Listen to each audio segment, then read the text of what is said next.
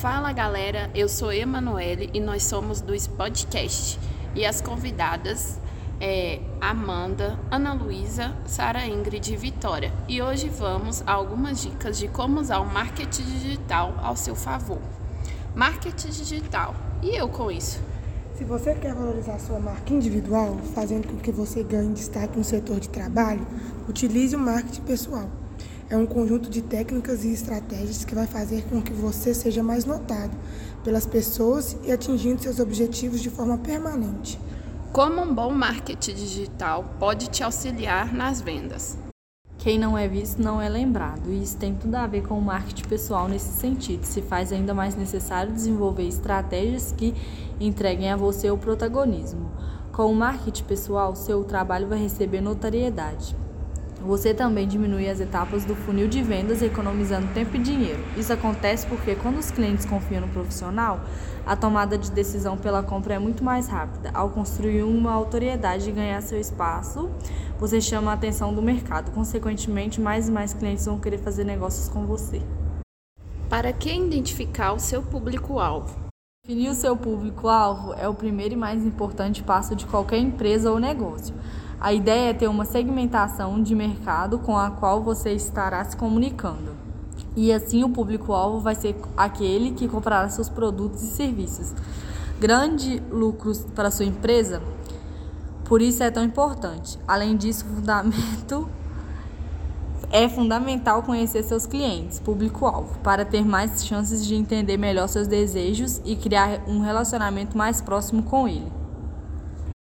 Segmentação do mercado. Me posicionar para quê? O grande objetivo do posicionamento de mercado é conseguir um lugar de destaque na mente do consumidor, de modo que sua empresa seja sempre a primeira escolha. Ao se posicionar acima da concorrência, você garante a fidelização dos seus clientes atuais e consegue entender melhor sua clientela. Fidelizar clientes ou fazer promessas? Um cliente fiel à marca é um cliente que tem valor diferenciado para a empresa e é muito mais vantajoso manter um cliente do que atrair novos, tanto do ponto de vista econômico quanto do ponto de vista de geração de valor à marca, uma vez que aprofunda o relacionamento emocional entre a empresa e o consumidor. Usar uma linguagem formal ou informal, como falar? Uma linguagem formal traz a humanização do seu produto, entender a necessidade do público-alvo e aproximar você do seu cliente. Mesmo usando uma linguagem informal, não use apelidos e gírias ao falarmos com o cliente. Treine a sua equipe antes e estabeleça regras de conduta. Ganhar ou perder? Qual tipo de negociação e quando ceder?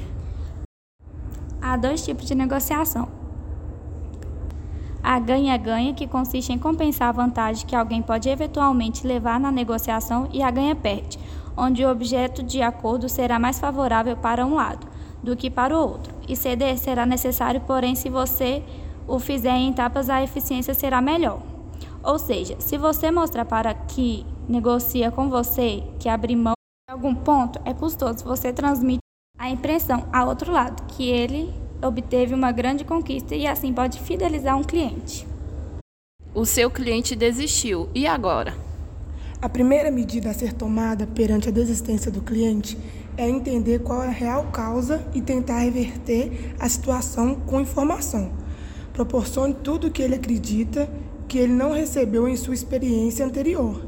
Entretanto, não se esqueça que o consumidor tem direitos e, ca e caso ele realmente queira prosseguir com a desistência, é preciso acatar o desejo dele.